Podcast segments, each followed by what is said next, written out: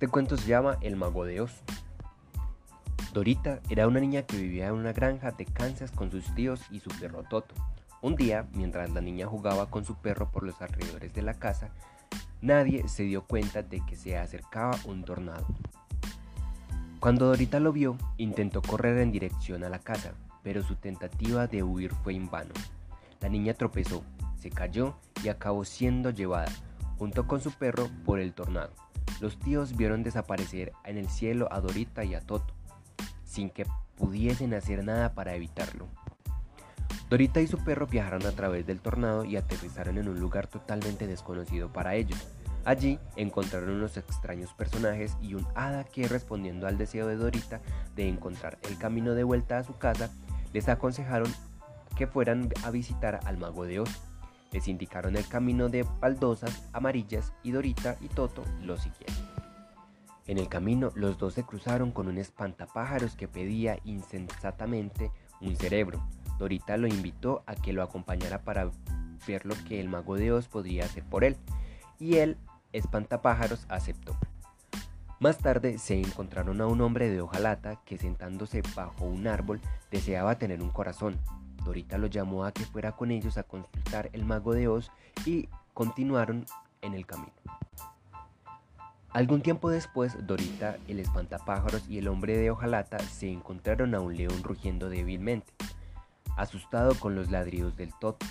El león lloraba porque quería ser valiente, Así que todos decidieron seguir el camino hacia el mago de Oz, con la esperanza de hacer realidad sus deseos. Cuando llegaron al país de Oz, un guardián les abrió el portón y finalmente pudieron explicar al mago de Oz lo que deseaban. El mago de Oz les puso una condición. Primero tendrían que acabar con la bruja más cruel del reino. Antes de haber solucionado sus problemas, ellos lo aceptaron. Al salir del castillo de Oz, Dorita y sus amigos pasaron por un campo de amapolas y aquel aroma intenso les hicieron caer en un profundo sueño. Siendo capturados por unos monos voladores que venían de parte de la mala bruja. Cuando despertaron vieron la bruja. Lo único que se les ocurrió a Dorita fue arrojar un cubo de agua a la cara de la bruja, sin saber que eso era lo que haría desaparecer a la bruja.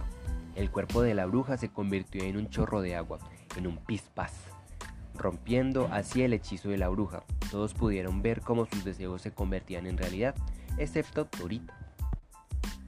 Toto, como era muy curioso, descubrió que el mago no era sino un anciano que se escondía tras su figura.